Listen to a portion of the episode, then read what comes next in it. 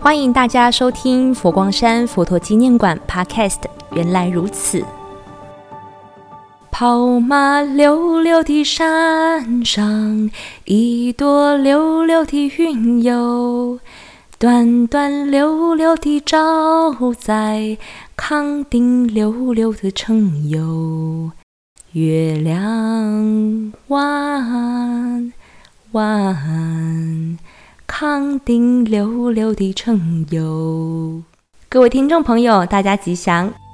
刚刚所唱的，或许有听众朋友曾经听过，那就是《康定情歌》，来自四川茶马古道重镇康定民谣，在台湾传唱。以这一首歌用作引言，为您介绍，在今年由佛陀纪念馆与中华文物交流协会共同合作的五年大展计划。长路相贯，茶马古道上的人文历史，让我们一同感受茶马古道上的人文风情。茶马古道这条路从秦汉时期就开始有了雏形，到了唐宋正式成型，一直延续到民国时期才渐渐的没落。它的路线从中国西南横断山脉东侧的云南、四川和湖南等地。并且穿越了三江流域，包含金沙江、澜沧江、怒江等大江峡谷，在翻越横跨了世界最高海拔的长峰巨岭、雪山草原，一路的向西延伸，并且覆盖了云贵高原、青藏高原，最后通往了喜马拉雅山南部的南亚次大陆。说起茶马古道的茶。是中国世界最早种植茶树的地方，而从专家学者发现的古化石中，证实了茶树起源于云南，也是世界上发现最初最大的古老茶树。它已超过了三千两百年的树龄，当地人们称之为茶树王。在茶树王周边还有许多的古茶树，所以从茶的种类、属性。到所使用的茶具，在在都显见了茶文化的历史渊源。所以，从茶、盐等商品进行了贸易交换，把中国西南地区的许多民族紧紧地连在一起。茶马古道中的马，在这样的路途中，负责了驮运货物的马队，我们称为马帮。它往往要行走了大半年。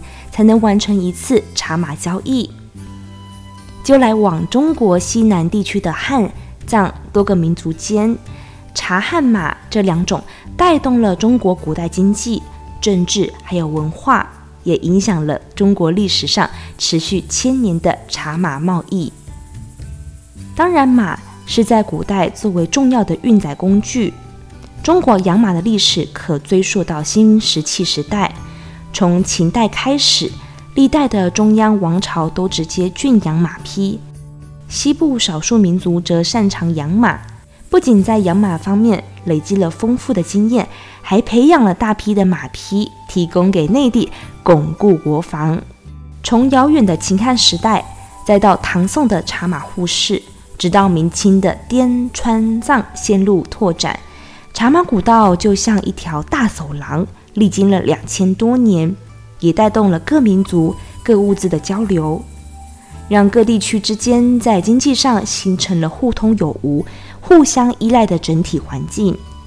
此外，沿线的艺术、宗教、风俗文化也空前繁荣。尤其在滇川藏三角区的茶马网路，各自民族带有独特的民族文化魅力，他们共同生存。同时，也带动了语言、习俗、信仰的互通，加深了彼此的了解与认识。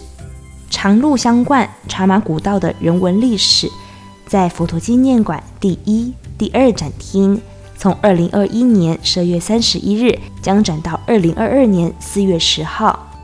也邀请听众朋友一探千年历史的茶马古道，感受美丽的文化记忆。最后要记得 follow 佛陀纪念馆。原来如此，Podcast 了解最新动态，也可以到佛馆官方脸书和 IG 留言哦。